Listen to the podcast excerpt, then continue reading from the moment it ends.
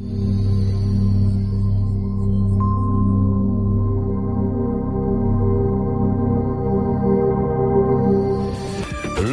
Sur France Maghreb 2, votre rendez-vous, votre talk tous les jours de 16h à 17h30 durant cette période du Ramadan sur France Maghreb 2 et en ce lundi une émission un peu particulière euh, puisque nous recevons aussi un invité un peu particulier euh, qui euh, n'a pas l'habitude finalement de fréquenter les grands médias mais qui aime en tout cas venir et ça fait d'ailleurs plusieurs reprises qu'il vient ici toujours avec autant de plaisir je l'espère monsieur François Asselineau qui est avec nous. Bonjour monsieur François Asselineau. Bonjour et bonjour et merci de m'inviter. L'actualité évidemment qui vous amène jusqu'à nos studios, c'est ce qui s'est passé évidemment vendredi. Alors pour en parler avec nous, débattre, échanger, euh, Amou Bouakas qui sera là un petit peu pour vous taquiner, ancien conseiller au maire de, de Paris.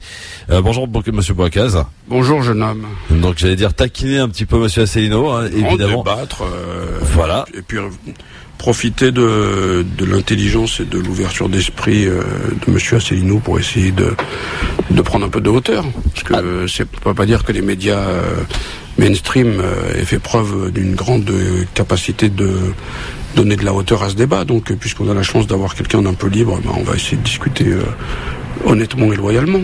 Alors avant d'entamer les, sujets euh, qui vous emmènent jusqu'ici, euh, Monsieur Asselineau, comment va votre parti? Est-ce que vous avez autant de toujours autant d'adhésions? Est-ce que vous êtes toujours le, le, le parti finalement euh, qui intéresse le plus sur le web? Écoutez, euh, notre parti, euh, excusez-moi de le dire, mais c'est vrai qu'il se porte très très bien. Nous avons franchi les 11 300 adhérents, c'est beaucoup, vous savez, 11 300 adhérents. Nous avons à peu près autant d'adhérents, sinon davantage, que le, que le parti de gauche de M. Mélenchon. On en a beaucoup plus euh, que ELV, que, etc. Et puis... vous avez peut-être plus de cotisants qu'au PS, mais bon, on va pas le dire. oui, parce qu'il paraît que M. Macron n'a pas payé sa cotisation depuis 6 ou 7 ans. Est-ce que c'est le seul? Ah Non, je ne pense pas. en tout cas, plus on est élu de haut niveau, moins on paye au PS. Il faut le savoir. Écoutez, je vois que vous avez aussi l'esprit libre. Ah, assez, oui. Il l'a retrouvé en tout cas. Ça m'a coûté assez d'ailleurs. non, notre mouvement se porte. Comment s'appelle le mouvement quand même pour les auditeurs UPR, hein, l'Union populaire républicaine. C'est un mouvement donc qui se porte qui se porte très bien. Euh, nous avions zéro électeur en, en, 2000, en 2013. Euh, en 2014, on s'est présenté pour la première fois aux élections européennes. On a fait 76 000 suffrages au niveau national. On était présent dans les huit circonscriptions interrégionales. Ça nous faisait 0,41% des suffrages. C'était pas énorme, mais c'était davantage euh, que le NPA. Euh, et puis aux élections euh, régionales du 6 décembre dernier, on est passé de 76 000 à 190 000 électeurs. On a multiplié le nombre de nos électeurs par 2,5, ce qui est quand même beaucoup. Et on a fait, on a tangenté les 1% du, nombre d'électeurs. Donc c'est un mouvement qui est en, très forte croissance. bien sûr que 1% des voix, je vais pas dire que c'est extraordinaire, mais qui connaît l'UPR si 100% des Français nous connaissaient et qu'on obtienne, et nous connaissaient et qu'on parle constamment de nous et qu'il n'y avait que 1%, ben on se dirait effectivement les Français n'embrayent pas. Mais le problème c'est qu'il y a peu de Français qui nous connaissent encore et, et, je ne suis jamais passé sur les très grands médias de grande diffusion. Donc il y a à part chez Ruquier. À part chez Ruquier, euh, oui, pendant pendant 10 minutes, une émission qui a été d'ailleurs largement tronquée et truquée. Euh, et puis et puis c'est tout.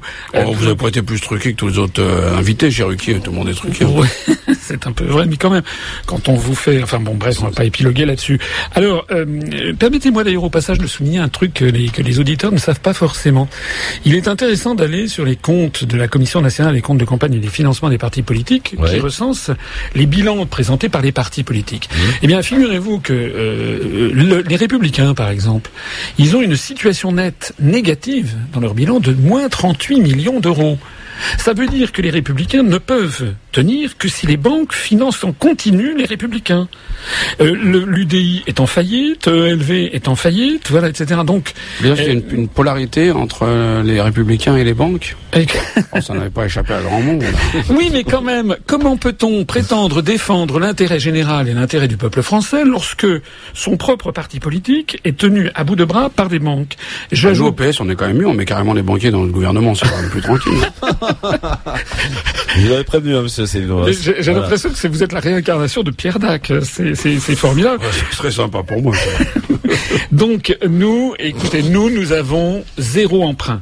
Nous payons zéro euh, intérêt à zéro banque. Nous ne vivons que de l'argent que nous donnent nos adhérents, nos cotisants et nos donateurs. Nous en sommes très fiers.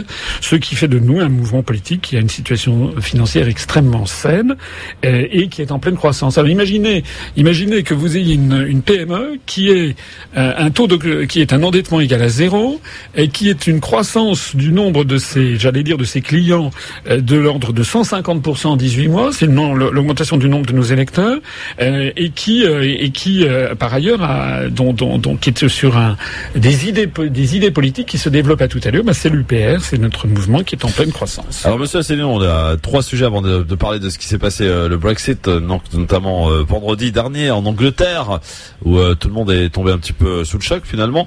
Euh, D'abord, depuis qu'on s'est euh, on s'est vu euh, dernièrement, donc il y a eu euh, évidemment ces attaques terroristes dans Paris le mois de janvier à Charlie Hebdo, puis le 13 novembre évidemment pour les attentats de, Paris. une petite réaction sur la manière dont le gouvernement, ou plutôt les autorités françaises, ont géré ces crises, parce qu'il y en a eu plusieurs. Oh, j'ai déjà eu l'occasion de m'exprimer sur ces sur ces sur ces affaires. Euh, bien entendu, on ne peut, comme tout le monde, qu'être effondré et effrayé par par ça. Euh, c'est terrifiant. Donc euh, euh bon, j'ai pas très envie d'épiloguer, mais c'est bien évident que ce sont des horreurs avec des destins qui sont fauchés à, à dans la fleur de la vie, à fleur de l'âge, etc. Tout ça est tout ça est, épouvantable. Euh, mais comme je l'ai dit aussi, gouverner, c'est aussi ne pas verser dans l'affectif systématiquement, c'est avoir de la hauteur de vue nécessaire, et puis c'est avoir la carrure d'un homme d'État. Quand on a des affaires de cette nature, il faut d'abord, la première chose à voir, c'est qu'en tirer tous les tenants et les aboutissants. Moi, ce que j'observe, c'est que dans un cas comme dans l'autre, euh, on avait l'explication de l'attentat dans les heures qui suivaient. Moi, je ne sais pas comment on fait, mais quand il y a un, il y a, il y a un assassinat, euh, on mène des enquêtes euh, et ça dure parfois des semaines, des mois, des années avant qu'on trouve qu'on trouve les responsables. Là, dans tous les cas, euh, eh bien, on avait fort opportunément, il y avait l'un des attentats, l'un des responsables d'attentat qui avait laissé sa carte d'identité, qui avait ci, qui avait ça. Donc tout ça, tout ça, est, tout ça n'est pas bien, n'est pas sain. Vous interroge quoi Voilà, ça, ça, ça, pose, oui, c'est bizarre. et puis surtout, surtout, surtout, c'est que on, ne, on, on, a l'impression qu'on ne remonte jamais les filières. Nous, on a dit, je le redis, que nous voudrions que les assassins soient arrêtés vivants et qu'une fois arrêtés vivants, eh bien, il y ait des débats, il y ait, il y ait ce qui est prévu par la justice, c'est-à-dire un débat en cour d'assises, et puis qu'il y ait une, instruction, c'est à savoir, parce que pour faire ce genre de choses, il faut avoir de l'argent, mmh. il faut avoir des formations, mmh. il faut avoir des armes, il faut s'être entraîné. Or, s'entraîner avec des armes qui parfois ça coûte très cher, chaque balle coûte cher. Il faut avoir donc toute une logistique derrière et qui, est derrière. Et puis il faut savoir aussi pourquoi ces événements se produisent-ils. Il faut aussi s'interroger sur la façon dont la France est perçue au Moyen-Orient désormais. Hein, et puis il faut savoir aussi qui est derrière l'État islamique, euh, qui, euh, quel est le rôle joué exactement par l'Arabie Saoudite, par le Qatar, euh, par la Turquie, puisque je lisais il y, a, deux mois, on apprenait par le grand journal bulgare Turud que un certain nombre de stations-service bulgares écoulaient le pétrole de Daesh, qui semble-t-il était, c'est une société avec le fils Erdogan qui était, qui était, qui servait d'intermédiaire. Voilà, je rappelle que les, enfin, tous les Vous avez la société Lafarge aussi. On a appris il n'y a pas plus tard que la semaine dernière qu'ils avaient signé, enfin, pas signé, mais en tout cas des contacts avec euh, Daesh pour qu'ils puissent euh, continuer à l'époque euh, l'activité de leur usine et assurer la sécurité de leurs employés aussi en Syrie. Oui, j'ai vu ça. Elle a changé de nom, la société. Maintenant, elle s'appelle La Marge, en fait. j'ai vu ça, j'ai vu ce, ce truc. Bon, euh, je ne sais pas ce qu'il en est. Ce que je note, c'est que euh, le journal Le Monde en a fait son grand titre. Dans, dans, ce, dans ce genre de choses, en général, c'est très probablement que Lafarge a, a, a, a des, des, des choses à se reprocher. Mais en général, il y a des petits copains Hein, D'autres pays, je vois notamment les États-Unis d'Amérique sont champions en la matière pour balancer ce genre de choses, alors qu'eux font pareil. Hein, ça c'est, mmh. ça fait partie de ce genre de choses. Donc, euh, alors je ne suis pas là pour défendre leur part, j'en sais rien du tout. S'ils ont fait ça, c'est pas bien. Euh, mais euh, ce que je n'aime pas, si vous voulez, c'est que dans toutes ces affaires, il y a un sentiment de grand malaise, de manipulation, parce qu'on a le sentiment que les, les, les, enquêtes sont terminées avant d'avoir commencé, et que si on émet le moindre doute, alors que la civilisation occidentale, si le, monde occidental a apporté quelque chose à l'histoire des idées dans le monde, c'est justement la faculté de douter, de tout remettre en doute et de tout passer au crible de sa raison. Hein, c'est le raisonnement cartésien. Mais quand vous voulez essayer de douter de certaines choses, on a l'impression que vous, à ce moment-là, que vous, on fulmine contre vous des excommunications. Vous êtes d'un seul coup, euh, comme si vous vous opposiez à un dogme. Voilà. Donc c'est ça qui ne va pas et c'est ça qui me gêne. On va dans un instant parler avec Abou Bouakaz. Ça va certainement aussi vous faire réagir, à Monsieur Asselineau, du fameux 49-3. Dites donc, on se souvient d'un président de la République qui, à l'époque, nous dénonçait ce fameux 49-3 et qui l'a pourtant utilisé pas qu'une fois d'ailleurs. Eh, mais Christophe, c'est bien parce que pour une fois, on se souvient du président de la République, tu vois, c'est quand même plutôt une bonne nouvelle. C'est déjà une bonne nouvelle. Ambouakaz, donc, euh, qui est avec nous aujourd'hui, Monsieur Asselineau, qui est aussi notre invité. Euh, rassurez-vous, chers auditeurs, dès que vous avez entendu la voix de Monsieur Asselineau, vous avez appelé pour demander si on pouvait poser des questions. Évidemment, que les auditeurs du Grand Forum et de France Période 2 pourront poser des questions. On va parler de cette loi El Khomri, Monsieur Asselineau aussi, qui a fait beaucoup, beaucoup couler, beaucoup, de, couler beaucoup d'encre, pardon, mais aussi euh, qui a engendré de nombreuses manifestations, 10 euh, jusqu'à la semaine dernière avec là aussi une gestion peut-être des violences. On va parler aussi un petit peu de l'euro de football parce que ça prend beaucoup de place euh, en ce moment avec ces policiers qui n'en peuvent plus qui sont à bout de nerfs. Et puis on parlera évidemment du Brexit. Tout cela entrecoupé de quelques questions d'auditeurs au 08 92 23 99 50.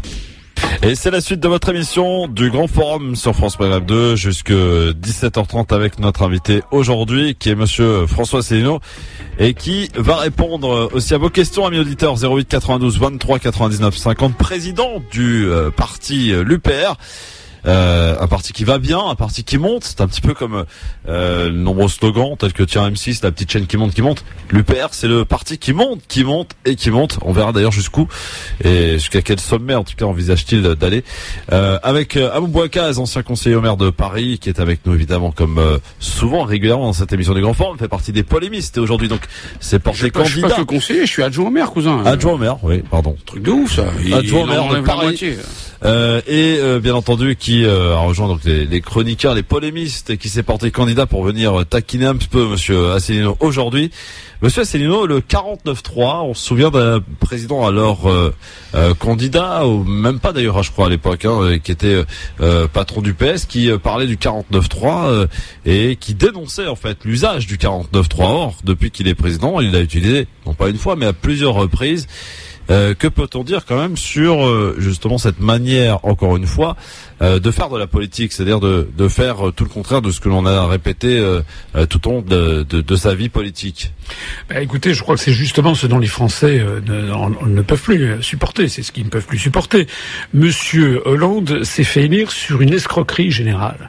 Il avait dit mon adversaire c'est la finance, il nomme Monsieur Macron à Bercy, c'est-à-dire un homme qui est passé chez Rothschild, qui n'a été élu par personne qui n'a de compte à rendre à personne et qui se permet de donner des leçons de morale et de république au, peuple qu'il rencontre et qui lui envoie d'ailleurs des œufs pourris sur la tête. Voilà la situation. À Monsieur, monsieur, euh, monsieur Hollande euh, avait dit dans son discours, vous savez, donc, quand il avait fait l'anaphore, là, moi président, moi président, je ne placerai pas les copains, etc. Il ne fait que ça. Monsieur Hollande fait exactement le contraire de tout ce qu'il avait promis. Alors c'est, ça fait partie effectivement du, du, du lot.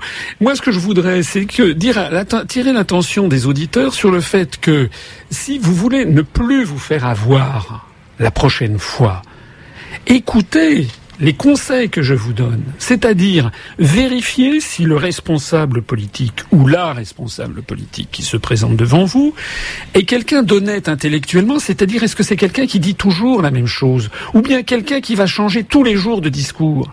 Si c'est quelqu'un qui change tous les jours de discours, si c'est quelqu'un qui ment d'une façon mais effrontée, je pense par exemple à Sarkozy qui a dit il y a quelques jours jamais la France n'a été autant sous l'influence américaine. Enfin, c'est incroyable. Quand vous pensez euh, que, que, que, Sarkozy faisait son jogging avec le t-shirt de la New York euh, Police Department, quand vous pensez qu'il a fait rentrer la France dans l'OTAN, quand vous pensez qu'à chaque fois qu'il a rencontré le président euh, des États-Unis, s'est laissé mettre la papate comme, comme, comme, un, comme toutou, quand vous pensez qu'il que, a de la famille qui est, qui est apparentée avec des plus hauts dirigeants de la CIA, que ce monsieur Sarkozy se permette maintenant de dire ça, les bras vous en tombent. Eh bien donc il faut regarder quelle est la cohérence sur longue période de l'homme ou de la femme politique qui se présente devant vous et du parti politique également. Parce que là, je tapais sur Sarkozy. Regardez le Front National.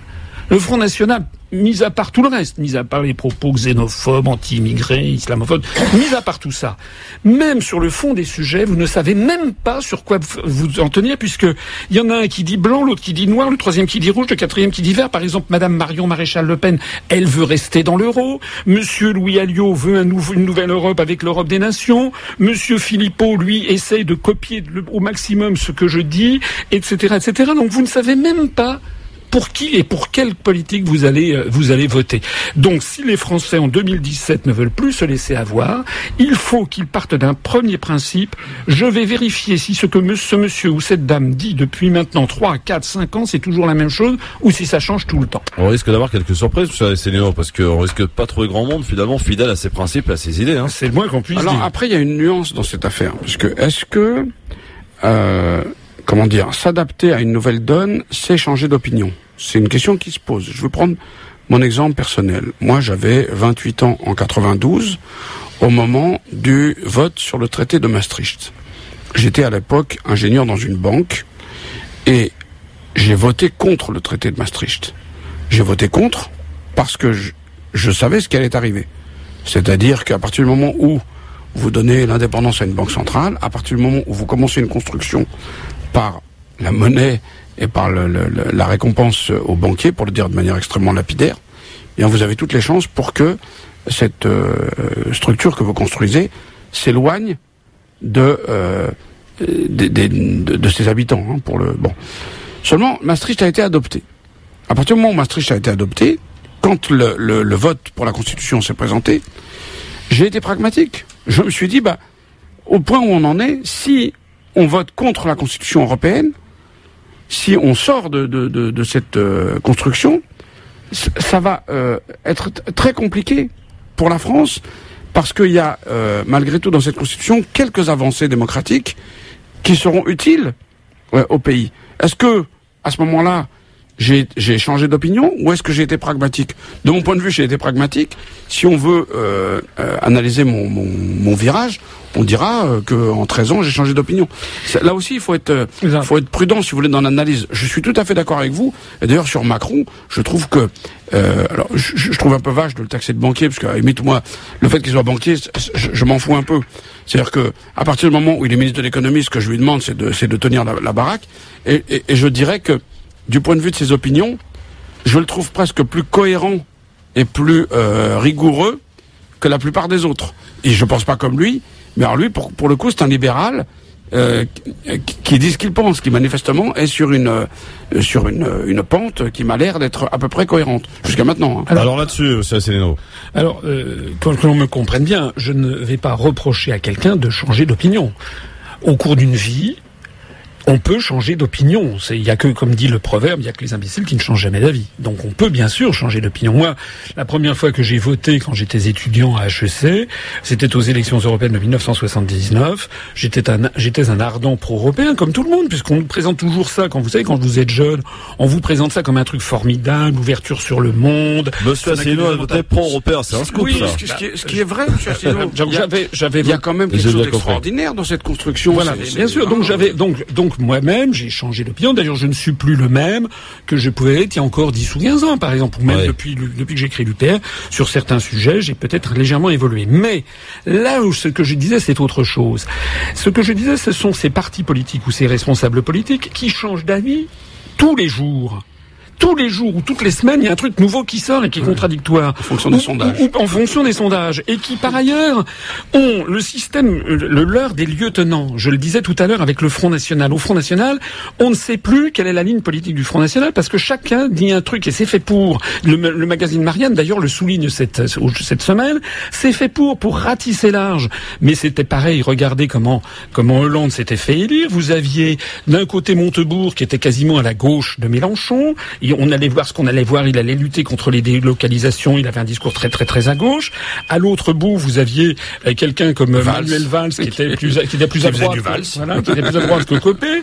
Entre les deux, vous aviez Ségolène Royal, vous aviez Madame Aubry, etc. Donc euh, finalement, ce que demandent ces partis politiques, c'est en fait un chèque en blanc en disant bah, écoutez, je vote pour vous, puis vous ferez la politique que vous voulez. En définitive, c'est ça. Donc ce que je dis moi, c'est que si les Français veulent ne plus être abusés, ils doivent vérifier si le parti politique ou l'homme politique pour lequel ils s'apprêtent à voter, c'est quelqu'un qui est fiable sur la durée. Est-ce que, est-ce que toutes ces analyses sont cohérentes? Voilà. Regardez, par exemple, vous avez quelqu'un, euh, Monsieur Dupont-Aignan. Monsieur Dupont-Aignan s'est rendu au Royaume-Uni. Oui, c'est formidable le Brexit, enfin une démocratie. Et quand les gens disaient qu'est-ce que vous proposez? Ah ben non, nous on propose pas de sortir de l'Europe. Nous on propose un nouveau traité européen. Donc c'est se moquer du monde. on, ne peut pas, à la fois être, favorable à la sortie du Royaume-Uni du Royaume de, de, l'Union européenne et puis ne pas l'être en, France. Mais on peut pas. C'est pas pareil, monsieur. vous le savez très bien mais attendez. On peut pas, nous Français aujourd'hui, faire la même chose que les Anglais. Ah bon, et pourquoi? Eh ben parce que d'abord, il faut voter un projet de loi là-dessus, parce que la Constitution ne le permet pas. Pas du tout. Euh, non, pas du tout. Non, non, non, non, non. La France peut très bien. On en parlera tout à l'heure de toute façon, mais la France ne peut pas. non, non, la France peut très bien faire comme les Britanniques, faire un, faire c'est-à-dire mettre en œuvre, mettre en œuvre l'article 50 du traité de l'Union européenne. Oui. Mais attendez, l'article 50, Christophe. L'article 50, ça fait des années. Enfin, chaque fois que je suis venu, je crois dans cette dans cette radio, je vous remercie encore une fois d'avoir l'éthique démocratique de m'inviter. À chaque fois que je suis venu dans cette radio, j'ai parlé de l'article 50. Bon, j'ai été agonieux il y a que le, y a que le tagine qu'on réchauffe, sinon on prend que du neuf. Hein, Écoutez, l'article 50, vous avez une espèce d'omerta qui est tombée en France pendant des années. Les grands médias, les grands partis politiques faisaient silence. Et j'ai été attaqué par des gens comme Monsieur Mélenchon, par Monsieur Dupont-Aignan, par Monsieur Nikonov, des gens comme ça qui me disaient "Oh là là, c'est du juridisme, c'est complètement, c'est une impasse, c'est pas comme ça qu'il faut faire, il faut taper du poing sur la." Quand on voit ce qui se passe aujourd'hui, quand on voit la crise de nerfs, l'hystérie des européistes, heureusement qu'il y a l'article 50, parce que face à l'article 50, tous les autres États sont obligés, que ça leur plaise ou pas, de l'appliquer puisqu'ils ont signé et ratifié. Mm. Donc il est en train, ce qui c'est une leçon de choses qui se présente devant 65 millions de Français. L'article 50 est la seule façon juridique sereine et même la seule façon tout court de sortir de l'Union européenne. On est en train de le voir. Non, euh, on en reparlera après, mais euh, regardez, euh, en 2005, il y a eu un référendum pour ne pas adopter la Constitution européenne la Constitution européenne a été adoptée sous une autre forme. Donc moi je vous fais un pari ici que les Anglais ne sortiront pas de, de l'Union européenne parce que ça va se discuter entre juristes, que ça va coûter un fric absolument fou, qu'il va falloir dénouer des tonnes de conventions, et que finalement, euh, quand les avocats vont présenter l'addition, vous allez trouver un homme politique qui va refaire un référendum et les Anglais finiront par ne pas rester dans l'Union européenne. Bon, ça, c'est un, pari que je prends, mais on, on je, je, prends le pari absolument ah, inverse. génial. Donc l'autre question que je voulais vous poser, c'est au fond, euh, vous avez raison en fait, il faut tester les partis sur la base des idées qu'ils professent, mais j'ai une faible expérience de l'exercice du pouvoir. J'ai exercé un tout petit pouvoir à, l'échelon municipal. Et ce qui est difficile, c'est pas de professer des idées quand on est dans l'opposition. C'est de se coltiner euh, ses promesses et de les confronter à l'exercice du pouvoir. Et c'est là, à mon avis, que euh, ça se complexifie. Parce qu'en réalité, de quoi est-ce qu'on s'aperçoit quand on a le pouvoir? D'abord, c'est que contrairement à ce qu'on croit, le politique a beaucoup moins de pouvoir qu'il ne le dit. Et plus il crie qu'il en a, moins il en a. On est dans un pays qui est euh, extrêmement centralisé quant à la, parole euh, du pouvoir. En fait, en gros, on est un grand Vatican ou une petite Union soviétique, enfin comment est-ce qu'on peut le dire Mais en réalité, on a un très faible impact sur l'administration et sur les échelons intermédiaires. C'est-à-dire que finalement, hein, ces administrations, ça se comporte un peu comme un, un matelas mémoire de forme. Vous donnez un coup de dent, pendant quelques secondes, ça va absorber le coup, et puis oups, ça va reprendre sa, sa, sa position initiale. Et par exemple, Hollande, pendant la première année, bah, globalement, il n'a fait que vivre sur les trucs qui avaient été mis en œuvre sur la fin du mandat Sarkozy. Ça, si on ne le dit pas aux citoyens, on leur ment. Alors, moi, je voudrais répondre à ça. Je suis bien d'accord avec vous que l'exercice du pouvoir, euh, c'est un formidable exercice d'humilité et de réalisme. Et je voudrais dire à ce propos qu'à la différence de la plupart des grands responsables politiques qui passent leur temps à plastronner dans les médias, moi, j'ai été dans les allées du pouvoir. J'ai passé quatre ans en cabinet ministériel, en cabinet ministériel notamment auprès du ministre de l'Industrie et du Commerce extérieur sous le gouvernement Balladur, auprès du ministre des Affaires étrangères sous le gouvernement Juppé. J'ai donc préparé les voyages, j'ai accompagné, j'ai assisté aux entretiens au plus haut niveau. J'ai accompagné François Mitterrand en Corée et au Kazakhstan. J'ai accompagné Balladur en Arabie Saoudite. J'ai accompagné Jacques Chirac au Japon, en Chine, au Brésil, en Argentine, en Bolivie. J'ai déjeuné avec Nelson Mandela. J'ai serré la main de Jean-Paul II, etc. Je fais pas ça pour faire de pour faire de l'esbrouf. Je fais ça pour dire simplement que j'ai vu ce que c'était que les allées du pouvoir et j'ai vu aussi vous avez raison que le politique ne peut pas tout, mais il peut aussi des choses à condition à condition d'avoir récupéré l'autorité. Voilà, euh, c'est ça, c'est le fond du problème. Bah, qu'est-ce qu'avait fait De Gaulle Aujourd'hui, les ministres ne sont pas les directeurs de l'administration. Et, justement, et pourquoi De Gaulle avait rétabli, en sortant de la quatrième République, il avait rétabli, c'était une de ses phrases fétiches, rétablir l'autorité de l'État. L'autorité, vous savez, c'est un beau mot. C'est un mot qui vient du latin, auctoritas. Ça a donné aussi le mot auteur. On ne peut pas avoir de l'autorité si l'on n'est pas l'auteur de ses propres politiques. Comment voulez-vous que M. Hollande ait une autorité quand ce type est là, en fait, pour appliquer les directives venues de Bruxelles et de, de Washington et de Francfort? C'est-à-dire que la France n'est plus autonome la, France est dirigée de l'étranger. C'est exactement comme Pétain en 1943-44. Il n'avait plus La France était dirigée de Londres entre 40 et 44. Il a quand même pu libérer la France. oui, mais attendez, attendez, mais Londres, d'accord, mais par un Français, par un Français. là, c'est pareil. Donc, là, là, nous ne sommes pas dirigés, nous ne sommes plus dirigés par les Français. Non, je pense que vous vous plantez. C'est pas, pas, du tout. C'est pas parce qu'on n'est pas dirigé par les Français, c'est parce que les Français qui avaient à un moment donné du leadership en Europe l'ont complètement perdu. Si bien que euh, à Bruxelles, ce sont les Allemands et les Anglais et, les, un certain nombre d'autres qui font la pluie et le beau temps. Mais il y a eu une époque où on avait des hauts fonctionnaires français qui donnaient le ton à Bruxelles et la position française était bien différente. Mais quelle était cette époque? C'était l'époque de l'Europe des six où il n'y avait justement pas l'Angleterre et où la France était à tous les égards le premier pays le plus puissant. Je pense que jusqu'à Delors à la tête de la Commission, c'était... Non, mais attendez, Delors, Delors, ça, ça fait partie... De, je suis désolé de vous, de, de, vous ôter vos illusions. Delors, c'est une, c'est une catastrophe. Delors,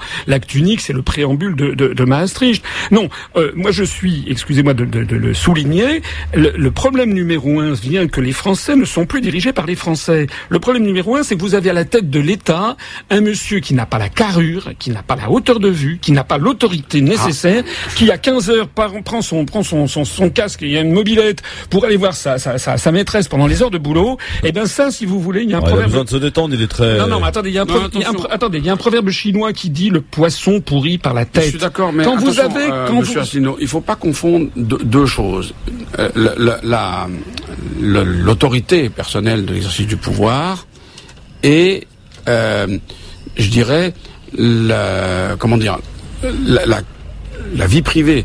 Moi, je pense que la différence entre Hollande et De Gaulle, c'est que toutes les secondes, Hollande, il est suivi par des camarades et tout. On ne sait pas ce qui se passait derrière euh, les, les, les, portes de l'Élysée. Qu'est-ce que vous connaissez de la vie privée de De Gaulle? Ben, si, Tout le monde sait que Giscard a, a, a plusieurs fois euh, euh, cogné des camions de laitier euh, au, matin. Écoutez. Donc, ça n'était pas spécialement sur la vie privée que je m'en prenais, c'était tout un ensemble. C'est que Monsieur, Monsieur Hollande, est-ce que vous avez le sentiment que François Hollande aime la France?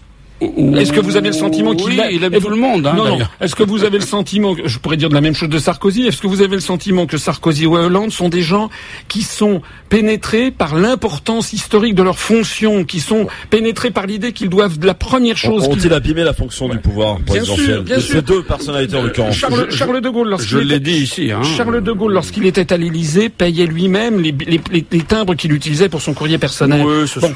Non, non, non. Écoutez, on peut reprocher des choses à de Gaulle, bien entendu. Je ne suis pas là pour défendre. La Noël faisait aussi à l'hôtel de ville. ce, que, je veux dire par là, c'est que ce que je veux dire par là, c'est que d'accord, il n'y a pas que le président de la République au passage. Quand vous pensez que vous avez euh, la, plupart des, députés, enfin il y a, y a, un nombre à l'Assemblée nationale de députés qui ont un casier judiciaire qui est noir comme du charbon, ça, ne peut pas. Ça, c'est de la folie furieuse. ça. Quand vous avez Monsieur Balkany qui vient d'être réinvesti par les Républicains, il paraît qu'il a fait une déclaration hier ou avant-hier en disant bah, si on, si on ne réinvestit pas les, à la députation les gens qui ont un casier judiciaire qui n'est pas vierge dans les Hauts-de-Seine, il n'y aura plus personne. Est-ce que hmm. vous vous rendez compte de l'état de la situation? Nous, je permets de signaler que nous, tous les candidats aux, législatives que nous présenterons euh, devront d'abord et avant tout présenter un casier judiciaire vierge. Voilà. Et moi, je vais être candidat à l'élection présidentielle, si Dieu veut. Ah. C'est-à-dire que si j'arrive à avoir les 500 parrainages, et je pense que nous sommes en, phase. C'est vachement compliqué, hein, mais c'est eh bien. Hein. Je sais que c'est très compliqué. c'est d'ailleurs Eh bien, et moi, en tout cas, je peux vous annoncer. Ça sera une première, M. Oui, je peux vous annoncer que ce sera, j'aurai un casier, que j'ai un casier judiciaire vierge. Voilà. Donc il est Moi je peux pas, je suis déjà arabe, ça compte comme une faute quasiment. Hein. non, je déconne. Alors, mais un bouquin s'appelle L'aveugle arabe et homme politique, ça vous étonne. Donc déjà. Oui, il a fait un livre d'ailleurs. Pour... J'espère que t'en as apporté un pour Monsieur Ah non, j'ai rien apporté. Je suis arrivé direct. Là, vous, ah, là, vous, vous, vous, je dans la provocation. Mais vous savez, vous avez vraiment, même, vous avez même presque la voix de Pierre Dac. C'est vrai. Ah oui, dans le. Ah oui, parce qu'en antenne, euh, apparemment, Monsieur Asselineau trouve que ressemble beaucoup à Pierre Dac. Dans le sketch, vous savez, du Sir Rabindranath Duval. Ah, ça c'est génial. Alors, Monsieur Asselineau, euh, on continue évidemment de, de, parler avant de parler du Brexit. Est-ce que je suis sûr que là, de points de désaccord que vous avez entre vous euh, vont apparaître. Mais en l'occurrence, pour ce qui est de la loi El Khomri, qui a, poussé un certain nombre de milliers de personnes dans les rues de, France, pas non seulement de Paris, mais de France, avec euh, cet entêtement, j'allais dire, des deux côtés, hein, sans prendre parti, euh, du gouvernement et puis des syndicats, et en particulier de la CGT, mais aussi euh, de FO et de d'autres d'autres centrales syndicales. Aujourd'hui, on assiste toujours à ce bras de fer finalement entre ces syndicalistes et le gouvernement qui n'entend rien lâcher.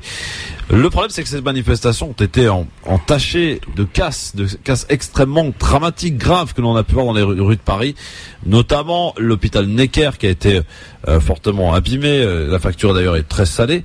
Euh, les policiers qui n'en peuvent plus aujourd'hui, qui sont confrontés à assurer la sécurité des fan zones, mais aussi de l'euro, mais aussi donc de ces manifestations. Et pourtant, et je le rappelle, on est toujours en état d'urgence, Monsieur Asselineau. Est-ce qu'il y a quelque chose qui ne va pas dans cette manière de gérer ce pays? Bah écoutez, oui, ça, ça, de toute façon, ça, ça va plus du tout. vous avez la situation politique en France, elle est devenue ubuesque. Elle est devenue ubuesque. Vous avez un parti communiste, par exemple, qui refuse de sortir de l'OTAN et qui refuse de, de, de, de comment dirais-je, d'expliquer le rôle joué par les États-Unis et le grand capital dans la construction européenne. Vous avez un parti socialiste qui établit l'état d'urgence depuis maintenant sept mois, euh, qui euh, reconnaît, enfin qui soutient des régimes néo-nazis à Kiev ou dans les pays baltes, et, et, qui de surcroît démantèle tout le droit du travail. Vous avez un Front National, une extrême droite qui vole au secours de la CGT en disant qu'il faut que la CGT puisse manifester. Ça veut dire que ça veut dire que ça tourne plus rond. Ça veut dire que les gens Ça veut dire que les gens n'y comprennent, les gens n'y comprennent plus rien. Pourquoi ça Je reviens à mon dada. C'est parce qu'en fait, euh, euh, ce que nous voyons, c'est une espèce de théâtre d'ombre. Moi, je, je refuse d'appeler la loi El Khomri El Khomri, parce que Madame El Khomri là-dedans, c'est une lampiste. Monsieur, son, son prédécesseur qui est reparti à, à, Monsieur Repsamen qui est reparti à Dijon, il ne voulait pas porter le chapeau. Et je pense que le calcul qui a été fait, c'était on va dire tiens on va mettre une beurette, euh, ça va être très bien, on va faire porter le discrédit sur quelqu'un originaire de de l'immigration. C'est ça, c'est dégueulasse d'ailleurs. Et cette pauvre Madame El Khomri, elle est là, si vous voulez, elle a autant de pouvoir que. C'est une victime selon vous? Enfin une victime, elle a quand même, elle a quand même sa voiture, son chauffeur, etc. Et puis ses rémunérations, et puis le, tableau de bord en loupe d'or, et puis le et puis le gyrophare. Mais Madame El Khomri, si vous voulez, je ne, je ne l'envie pas du tout parce que elle est en train de devenir l'opprobre général euh, pour mener une politique qui lui a été en fait dictée. Dictée par qui? C'est même pas la loi Macron, c'est même pas la loi Valls ni la loi Hollande, c'est les c'est les décisions, les recommandations qui sont imposées par la Commission européenne en vertu de l'article 255 et de l'article 121 du traité sur le fonctionnement de l'Union européenne. Ça s'appelle les GOP, les grandes orientations de politique économique. C'est un truc qu'il faut quand même savoir. Chaque année ou tous les deux ans, la Commission européenne publie un rapport sur les grandes orientations de politique économique que doivent suivre les États membres de l'Union européenne.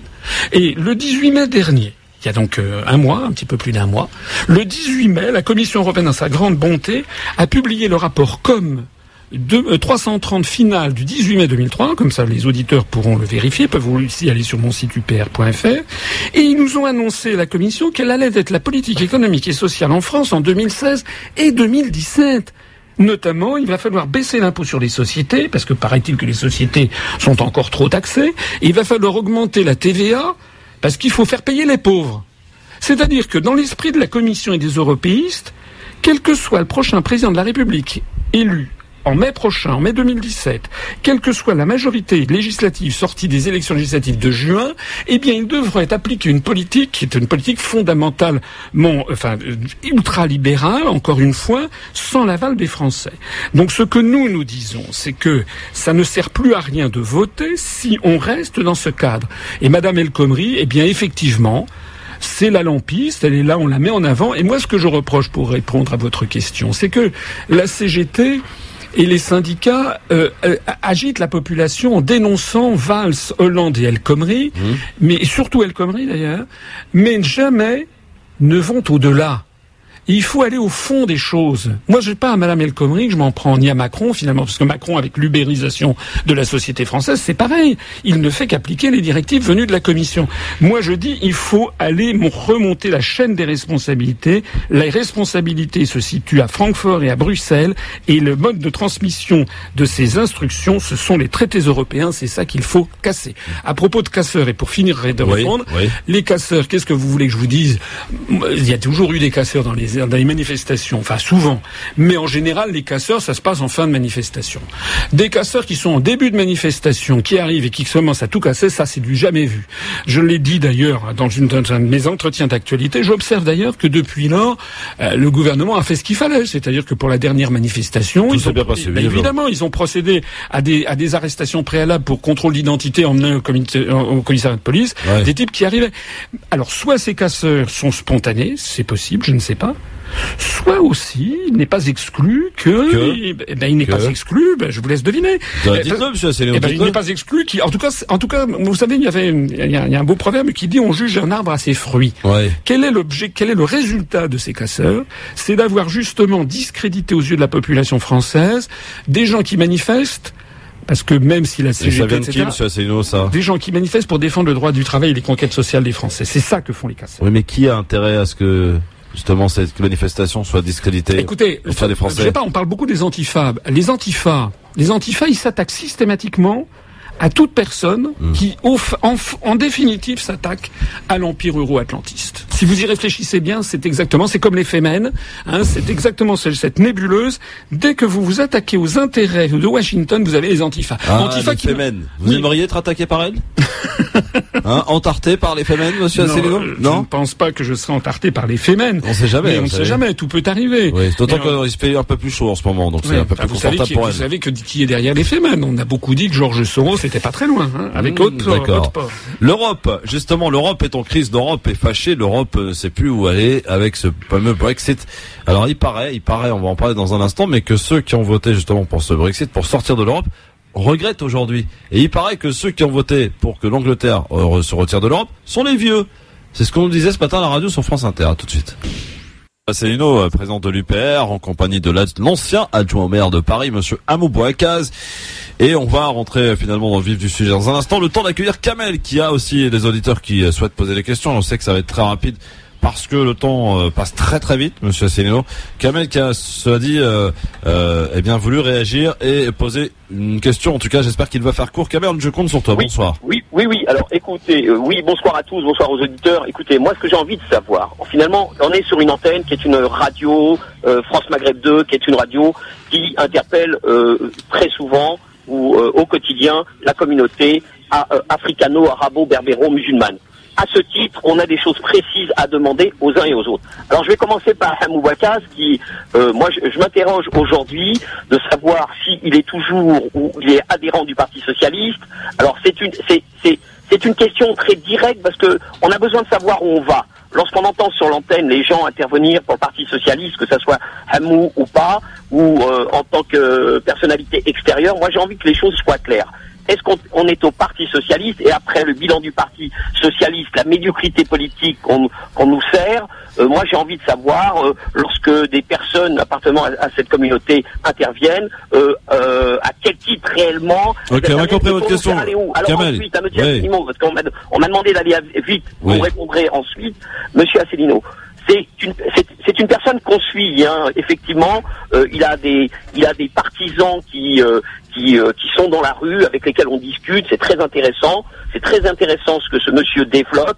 On doit suivre. Moi, j'ai envie de savoir, euh, en tant que en tant que Français d'origine maghrébine, j'ai envie de savoir, notamment sur sa politique internationale, sur Israël, le parti, euh, le, le pays euh, sioniste, sur la Palestine, quelles sont les positions. Les auditeurs ont envie de savoir. On a déjà eu l'occasion d'en parler, Kamel, ici avec lui, en tout cas. Non, non, mais je sais bien, mais j'ai envie qu'il y ait des affirmations, parce que nous sommes aujourd'hui en période de Ramadan. La communauté se recentre, et la, la, la communauté maghrébine s'interroge sur le rôle que nous nous allons devoir jouer dans les futures années, dans les prochaines années. Nous ne serons pas les idiots utiles que beaucoup ont cru euh, voir apparaître. Nous allons jouer un rôle majeur dans toutes les élections et, j'invite l'ensemble des Heureusement que je vous ai dit de parcours, Kamel. Hein, hein Kamel c'est une transparence, une clairvoyance sur les positions des uns et des autres. Aujourd'hui, Christophe, vous avez deux invités. Moi, j'ai envie de savoir où ils sont et qu'est-ce qu'ils vont faire. maison. Merci euh, Kamel en tout cas.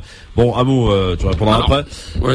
Euh, ouais, je, je, je, peux aller vite. Hein. Oui, non, mais oui, on sait de toute façon que bon, bref. Euh, Monsieur Asselineau, pour euh, pour euh, pour la partie euh, sur les sur la partie internationale. Kamal a ah. besoin d'être rassuré sur écoutez, notre vision des choses concernant Israël, concernant le conflit israélo-palestinien. Écoutez, la meilleure façon, je ne sais pas si ça va le rassurer ou pas le rassurer, mais je l'ai dit tout à l'heure. Moi, je dis toujours la même chose depuis 9 ans. Nous faisons la, la, la particularité de l'UPR, c'est que l'UPR fait ce qu'elle dit et dit ce qu'elle fait.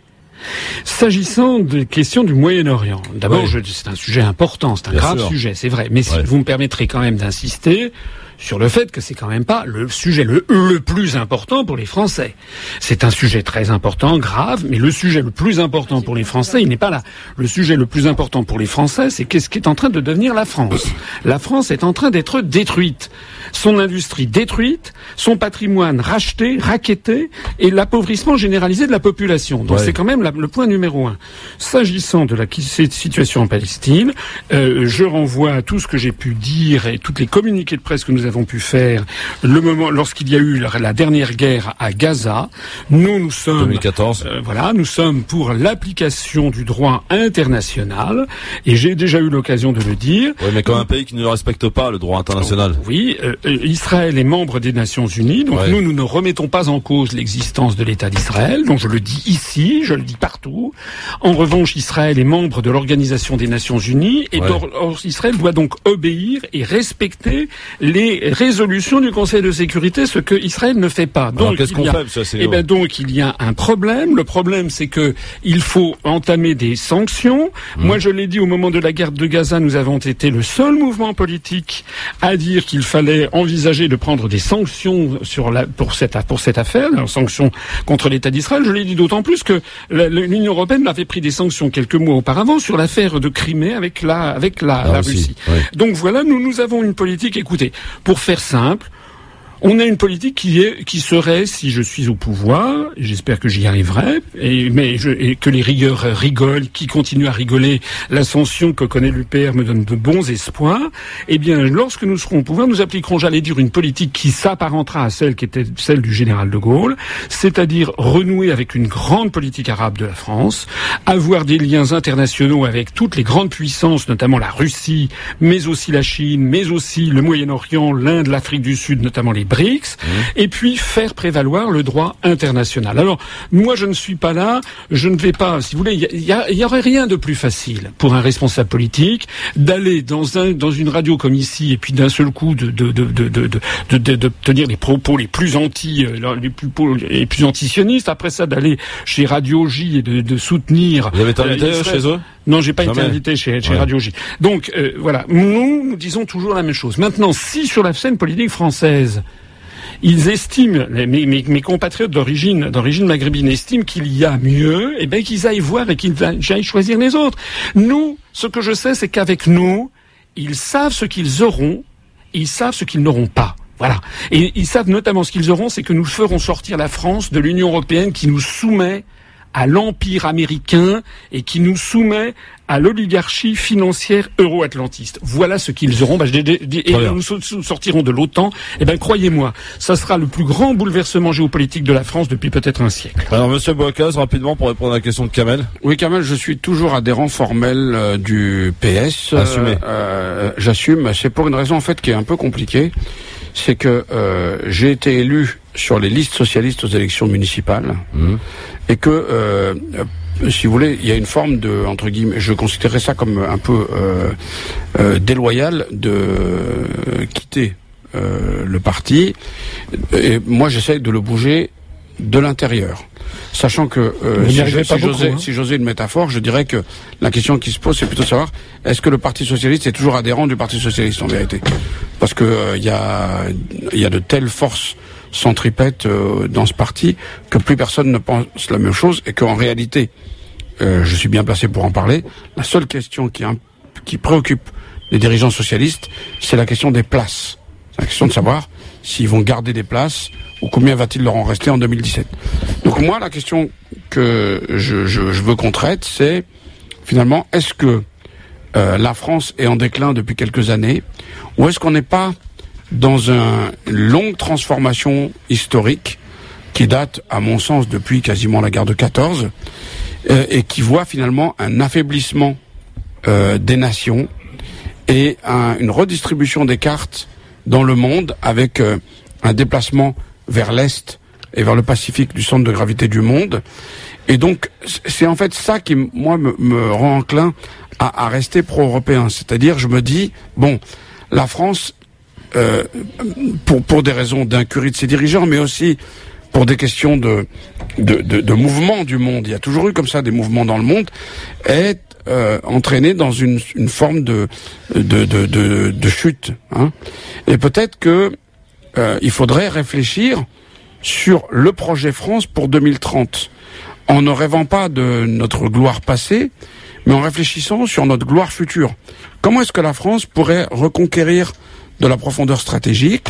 Comment est-ce que la France pourrait être un, pays pivot entre l'Europe et la zone euh, euh, arabo-africaine? Et comment est-ce que finalement on pourrait, euh, euh, euh comme disait Bonaparte, nous sommes cinq, ils sont cinq mille, encerclons-les quoi. Comment est-ce que la France pourrait redevenir le pivot de quelque chose de de, de, de, de grand? Et je ne pense pas que ce soit en, en sortant de l'Union européenne. Je pense, moi, mon espoir, mais c'est un espoir peut-être fou, c'est que on puisse changer l'Europe de l'intérieur. C'est ce que Hollande avait promis en 2012 et qu'il n'a pas fait, et qui est d'ailleurs euh, une des raisons pour lesquelles, euh, moi je l'ai annoncé ici, je ne voterai plus Hollande. Voilà. Parce que, je pense que je pense que en 2012, il aurait été possible de porter une autre vision de l'Europe, de faire un grand emprunt européen qui regrouperait toutes les dettes, de faire un, emprunt qui serait euh, triple A et de, de relancer l'Europe. Au lieu de ça, on a laissé la finance euh, de mettre les derniers vestiges de l'Europe en coupe réglée, moyennant quoi aujourd'hui, euh, avec le Brexit anglais, eh bien, euh, il y a toutes les chances pour que beaucoup, beaucoup de pays demandent aussi à sortir de l'Europe. Et comme le dit Soros, en tout cas les responsables européens aujourd'hui. Hein. Je sais pas s'ils le craignent, mais moi je pense que Soros a raison et que si rien n'est fait, l'Europe est, est, est, morte, quoi. Ben, et, donc, et donc après, la question c'est si l'Europe est morte, qu'est-ce qu'on fait? Est-ce qu'on est en capacité de, de porter une autre vision. Moi, ma, mon souci, je, je, le dis partout, c'est que le, problème de la France, c'est pas de savoir euh, si elle est en déclin, c'est est-ce que ça existe encore? Est-ce qu'il y a un projet France pour 2030. Sur quoi Bon, écoutez, on, va se refonder. Euh, alors, euh, euh, ça me fait penser à ce, ce, joli proverbe chinois. Il y a beaucoup de proverbes chinois chez vous. Hein. Qui Tant dit, mieux. vous inspirez beaucoup de la Chine. Ah bah, tu vois, il a compris que l'avenir du monde était vers l'est. Hein. Qui dit, qui dit, euh, c'est dormir toute sa vie que de croire à ses rêves. L'idée de changer l'Europe n'est pas nouvelle. Euh, Pierre Mendès France, en 1957, au moment de la signature du traité de Rome, qui lançait le marché commun, a refusé de signer le traité de Rome en disant qu'il était pour une autre Europe. Ça fait donc 58 ans qu'on nous bassine avec une autre Europe. Et c'est votre cas, M. Asselineau, est-ce que vous êtes pour une autre Europe? M. Asselineau, il y, a eu plein de tentatives à cette époque-là. Il y a eu la LE, il y a eu la, la CECA, il y a eu plein de trucs. Absolument. Mais c'est le marché commun qui a le plus tenu. Et donc, vous, et donc vous allez, euh, alors là, je vais faire une autre citation. C'est pas, c'est pas une citation chinoise, mais c'est de l'activiste américaine Rita Mae Brown qui disait la folie consiste à faire encore et encore et encore la même chose et en espérer des résultats différents. Ça fait 58 ans que des gens se creusent la cervelle pour essayer de modifier l'Europe. Ce que je voudrais dire, c'est que les gens sont en train, des gens sont en train de découvrir l'existence de l'article 50 dont j'ai parlé depuis des années. Cet article 50 qui permet de sortir de l'Union européenne. Mmh. Premièrement, donc des gens, déjà, les gens commencent à comprendre que l'on peut en effet sortir de l'Union européenne. La France, faudra, qu'elle en sorte aujourd'hui? Bien sûr. Bien, bien, malgré qu'elle était avec l'Allemagne, j'allais dire euh, les pays fondateurs de cette Europe. Attendez, mais laissez-moi, laissez-moi poursuivre mon propos. Donc les gens ont découvert, les gens ont aimé l'article, sont en train d'aimer l'article 50, ils vont adorer l'article 48, parce que tous ensemble, on va faire le décryptage des traités. C'est ce que je fais depuis 9 ans pour les pour les pour les gens qui veulent bien m'écouter. Il y a un article 48 qui est l'article du traité de l'Union européenne, qui existait auparavant avant le traité de Lisbonne sous un autre numéro, qui prévoit que les traités ne peuvent être modifiés qu'à l'una unanimité. Unanimité des États membres. Ça veut dire que le Luxembourg, par exemple, dira non si on fait un traité qui propose, je sais pas, la taxe Tobin sur les transactions financières. Et donc, ça sera non. Et comme il n'y aura pas que le Luxembourg, mais il y aura aussi le Royaume-Uni, tant qu'il le Royaume-Uni est dans l'Europe, mais il y aura aussi les Pays-Bas, et qu'il y aura aussi la hmm. Belgique, l'Autriche, et puis probablement Malte et Chypre, eh bien, il n'y aura pas. Voilà. Et donc, et ceci, pour les, tous les sujets les uns après les autres, on ne peut pas modifier l'Union européenne de façon fondamentale. Mais ça faut faire bouger peut-être. Mais vous allez faire bouger comment? Les traités se changent à l'unanimité. Et le problème ne vient pas d'ailleurs simplement d'un traité. Le problème vient du fait que l'on veut faire, que l'on veut de façon artificielle, même mettre 27 ou 28 peuples, peut-être 29, bientôt quand il y aura je sais pas quoi, moi le Monténégro et autres. Oui, la Turquie. on met des peuples qui ont des intérêts nationaux, des géopolitiques, des tissus industriels, économiques et sociaux, des langues, des civilisations, des visions du monde totalement différentes. Ça ne peut pas marcher? Ben, Ça ne peut aboutir qu'à un blocage général. C'est tout. Mais bien sûr que c'est... Pourquoi ça peut pas être une richesse, monsieur Asselineau Au contraire? il ne s'agit pas une fédé. Mais il ne s'agit pas d'une. Il ne s'agit pas d'une richesse.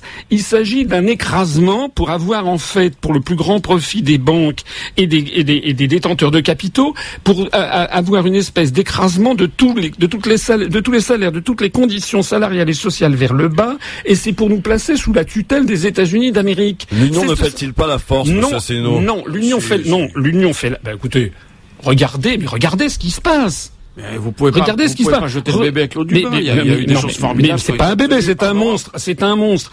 Et, et qu'il s'agit d'exterminer. Le, le, le, le, ah, regardez. Là. Exterminer. Mais, regardez, ah, pas, hein. regardez ce qui est, regardez ce qui est devenu les pays de l'Union européenne. Oui. Nous avons les plus forts taux de chômage de la jeunesse. Mmh.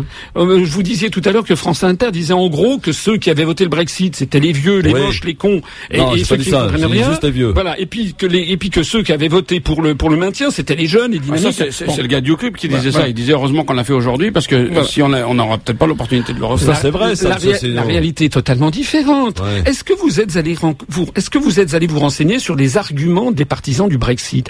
Nous, on a mis en ligne sur notre site upr.fr un film qui dure 1h10, qui s'appelle Brexit the Movie, ça veut dire Brexit le film, qui a été réalisé par l'un des, l'une des principales coalitions qui appelait à voter pour le Brexit. Allez, allez regarder ça. Il n'y a pas un mot sur l'immigration, par exemple, contrairement à ce qu'on nous a dit. On nous a avez... pendant toute la campagne avec ça. Oui, hein. mais c'est pas ce qui a, c'est pas ce qui a été la réalité. On a même tué une députée travailliste. Oui, oui ça n'est pas ce qui a été la réalité des événements. La réalité des événements, allez regarder ce film, 1h10, c'est un film d'une haute tenue et qui fait parler. Vous savez qu'il y a des centaines de chefs d'entreprise, notamment de PME, qui ont appelé au Brexit. Vous avez des dizaines d'économistes. Vous savez qu'il y a des, vous savez qu'il y a 38% des électeurs du Labour, c'est-à-dire des électeurs de gauche, qui ont voté pour le Brexit. C'est une bonne chose, monsieur mais, non, mais ça veut dire que la présentation que l'on nous a faite à nous en France est une présentation abjecte et totalement fausse. Et pourquoi ça? C'est parce que le, débat a été d'une très très faible. Mais, mais actuellement, pourquoi est-ce que pourquoi Écoutez, vous savez depuis qu'il y a le Brexit, tous les médias invitent en boucle et Monsieur Bourdin pour la 2513e fois a encore invité Madame Le Pen ce matin, ah parce que Monsieur, ben, parce qu'il s'agit de faire mettre de mettre dans la tête des Français que si on est contre l'Europe, hmm. c'est qu'on est d'extrême droite. C'est ça qui est fondamental. Et on le fait dans tous les pays vous, du vous êtes dans contre l'Europe, c'est-à-dire que vous pensez. Euh, ça, ça, ah, ça c'est attendez, c'est oui, oui, mais attendez, ma vision, elle est extrêmement claire. D'ailleurs, beaucoup de gens la connaissent, ceux qui ont bien voulu aller sur le site upr.fr et oui, écouter. Ceux qui n'y ont pas été encore. on, ira, mais comme mes Vous avez quelques auditeurs qui ne sont pas encore allés, c'est quand même intéressant que vous nous disiez. Je le répète, mais je l'ai déjà dit souvent sortir de l'Union européenne n'a aucun, mais aucun rapport avec toute idée raciste. Je dirais même c'est le contraire qui est vrai parce que euh, vous avez dit, Monsieur Boicaz, là au début, là tout à l'heure, le propos que vous avez tenu, c'est toujours le même type de propos. C'est ah gna gna gna gna, la France est trop petite, vous vous rendez compte, face aux Chinois, face aux ci, face aux ça. Ça veut dire en gros, en gros, si vous y réfléchissez bien, il faut avoir peur des Arabes, il faut avoir peur des jaunes, des Noirs, des, Russes, des ci, des ça. Il faut se solidariser. Eh ben, nous, nous disons quoi? Nous, nous disons que dans le troisième millénaire, tous les pays du monde doivent être en contact les uns avec les autres, en dehors de toute logique de bloc, et en fonction de leurs intérêts. La France a des intérêts fondamentaux avec les pays du Maghreb. C'est pas ici que je vais le dire. C'est pourtant la vérité. La France, elle a aussi des intérêts très plus, importants. Plus qu'avec les pays d'Europe de, l'Est, par exemple. Mais la France a beaucoup plus d'intérêts avec l'Algérie, le Maroc, la Tunisie, qu'avec l'Estonie, la Lituanie, la Slovaquie. C'est une évidence. Dans tous les domaines, que ce soit en, en, termes en termes historiques, linguistiques, culturels, mmh. migratoires, touristiques, universitaires, et j'en passe. Nous avons, nous avons des liens énormes avec les pays du Sud. Et mmh. c'est très bien d'ailleurs qu'il en soit ainsi. En, en, quoi le fait qu'on soit dans l'Europe euh, gêne l'approfondissement de ces liens en Rien du tout. Par, principe, puisque c'est le principe même que ça s'inscrit, la construction européenne s'inscrit dans une vision du monde qui est celle de Samuel Huntington, qui s'appelle le choc des civilisations, et qui vise à nous placer tous ensemble dans le monde dit judéo-chrétien dirigé depuis Washington. Mais c'est faux, regardez, les, les, Allemands, ils ont accueilli un million de gens de réfugiés, ils sont pas dans civilisation. Non mais attendez, ça, ça n'a rien à voir. Les Allemands, comme les autres pays de l'Union européenne, font actuellement l'objet de tentatives de démembrement de leur unité nationale. Regardez ce qui se passe en Écosse, regardez comment les mêmes qui sont contre le Brexit maintenant jettent de l'huile sur le feu pour pousser à l'indépendance de l'Écosse, comment ils poussent à l'indépendance de la Catalogne, mais toujours dans le cadre de l'Union européenne, comment ils poussent à l'indépendance de la Corse ou de la Bretagne dans le cadre de l'Union européenne. L'idée qu'il y a derrière, c'est de pulvériser les États-nations d'Europe qui ont 500 ans, 800 ans, 1500 ans d'âge, comme la France, l'Espagne, le Royaume-Uni, avoir des sous-entités étatiques, que tout ceci soit dans une espèce de magma, les États-Unis d'euro-atlantique, est dirigé depuis Washington. Et le TAFTA s'explique par cela, vous savez parce que le projet de traité... une reconstruction, monsieur Asselineau, vous savez très bien. Écoutez, ce n'est pas une dans les écoles de la Troisième République, il était écrit, il est interdit de cracher par terre et de parler breton. Ça veut dire quoi? Ça veut dire qu'à un moment donné, pour que la France se fasse, il a fallu une république qui unifie des, des, des provinces qui ne je, pas Je connais bien l'histoire de France. La France a 1500 ans, effectivement. Je connais bien l'histoire de France. Je ne dis la France aurait très bien pu ne pas exister. Absolument. Mais là, ce que nous voulons faire, c'est faire, comme le disait De Gaulle, la construction européenne, ça serait faire une omelette avec des œufs durs. Ça ne marche pas. C'est parce que nous avons plus affaire à des œufs frais, nous avons affaire à des œufs durs qui ont 1500 ans d'âge. Voilà. Donc il faut, il faut changer les choses. Non, il ne faut pas changer les choses. Il faut que les peuples redeviennent ce qu'ils sont et qu'ils soient. La France n'a été grande que parce qu'elle a colonisé, monsieur. Non, ça n'est pas, ça n'est pas, elle pas tenu la Ça n'est pas exact. Et si, Alors, la France a été sauvée deux fois de la défaite, c'est parce qu'il y a eu des troupes euh, coloniales qui sont venues. Alors ça, ça, s'il y a bien quelqu'un qui le dit, c'est toujours moi. Ah, bon, alors c'est toujours moi. Monsieur, s'il vous plaît, on doit aller vite parce qu'il nous reste à peine. Ça ne la repétisse pas. Et faire une petite place à Samir qui a une question rapide. Bonsoir Samir. Oui, bonsoir. Bonsoir, question, euh, vous écoute Samir. Bonsoir à tous. Alors ça va être très rapide. Déjà, saluer Monsieur Asselineau, euh, son collègue, euh, dire que je suis sur sa, page Facebook, que j'apprécie ce qu'il dit, euh, notamment sur la sortie de l'OTAN. J'approuve.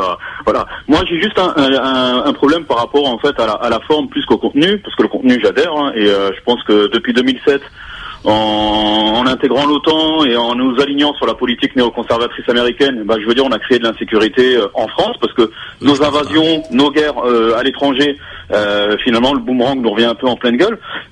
Excusez-moi du terme. Donc, je voulais savoir en fait si Monsieur Asselineau ne prenait pas un risque en en comment dire en personnalisant en fait sa, son, son parti.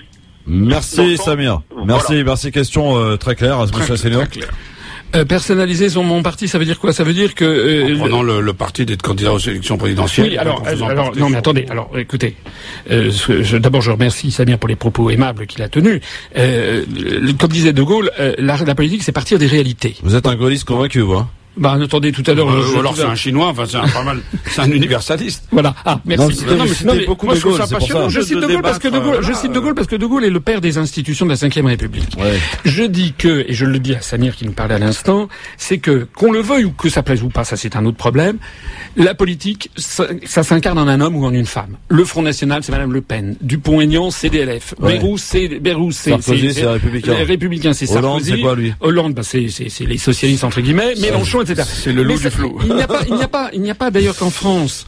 C'est le monde contemporain qui fait de l'hyper personnalisation. Alors, je voudrais quand même dire, le rassurer, si je parviens, bah, si je parviens à être candidat à l'élection présidentielle, ce que je pense que nous allons, vous souhaitez. Mais je, pense qu'on va y parvenir parce que nous travaillons beaucoup là-dessus. Nous aurons, je ne suis pas seul. Nous aurons, et d'ores et déjà, il y a des gens qui sont autour de moi qui font des conférences et que l'on médiatise. Vincent Brousseau, Charles-Henri Gallois, mais il y en a d'autres que, à l'occasion des élections présidentielles que nous allons mettre en avant parce que je ne suis pas seul. Je suis à la tête d'une équipe qui va apporter un grand renouveau à la France. Législative, évidemment, vous serez présent avec de nombreux députés, enfin, ah, candidats, en tout cas. Candidat, évidemment, candidat. Monsieur Asselineau, question et la dernière, et il faut y répondre très vite parce qu'il nous reste 30 secondes. Vous êtes élu président de la République demain. Comment faites-vous pour faire sortir la France de l'Europe? Je, conformément à ce que j'ai expliqué dans la conférence le jour d'après, qui dure 4 heures, qui est disponible sur Internet, sur UPR, vous aurez toutes les, toutes les réponses à vos questions. La première chose, en l'occurrence, je vous la pose. Eh ben, la première chose que je fais, je convoque dans les jours suivants, dans la semaine suivant l'installation à l'Élysée, je convoque un sommet spécial des chefs d'État et de gouvernement et en vertu de l'article 50, alinéa 2, du traité de l'Union européenne, je notifie l'intention du peuple français de faire sortir la France de l'Union européenne. À partir de ce moment-là commence à courir le délai de deux ans mmh. que nous avons pour négocier un accord de sortie. Et au bout de deux ans, accord ou pas accord, on en sortira. Et si possible, on en sortira avant si l'accord est conclu auparavant. Merci Monsieur Asselineau, merci Monsieur Amoubouakaz. À très vite, messieurs. Merci, merci d'avoir débattu ensemble aujourd'hui dans ce grand forum.